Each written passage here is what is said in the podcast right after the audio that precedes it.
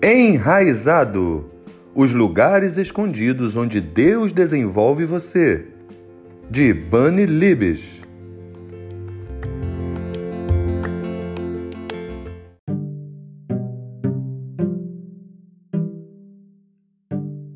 Raízes antes dos frutos.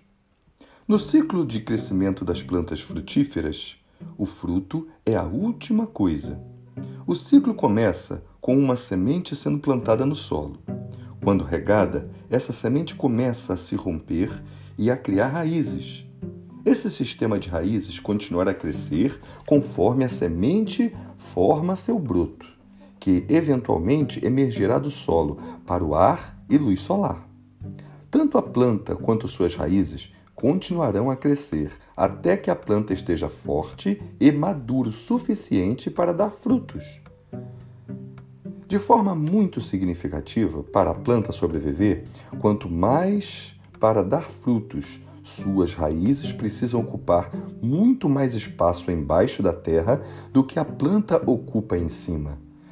Se olharmos, por exemplo, para uma daquelas sequoias imensas na Avenida dos Gigantes, no norte da Califórnia, você estará pisando num sistema de raízes maior do que o tamanho das árvores. Esse é o princípio da fundação. Uma fundação sempre será maior do que aquilo que está sendo suportado. A frutificação de sua vida acontece de forma semelhante Deus planta a semente da sua palavra em você, Lucas 8:11, e rega com seu Espírito Santo, trazendo-a à vida. Ele, então, começa a trazer-lhe um vislumbre de quem você foi criado para ser nele e o que ele o está chamando a ser como ele. Ele atiça o desejo em você de ter um impacto duradouro no mundo e, então, começa a construir um sistema de raízes em seu coração, seu mundo interior. Seu coração é seu ponto de conexão com Jesus, o lugar aonde você se tornará enraizado em seu relacionamento com Ele. Ele quer estabelecer uma conexão íntima com você, até o ponto em que você esteja plenamente unido a Ele pensando como ele, querendo o que ele quer, falando como ele e fazendo o que ele faz. Este é o significado de permanecer nele. Apenas permanecendo nele será possível produzir frutos que duram.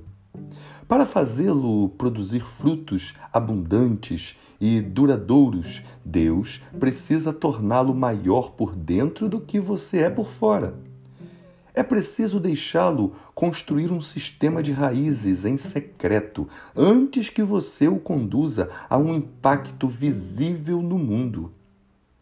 Em seu livro Poder pela Oração, E.M. Boulds, um dos principais autores sobre oração, disse: O homem, homem e mulher de Deus, é formado em recintos secretos. Sua vida e suas convicções mais profunda nasceram na comunhão secreta com Deus.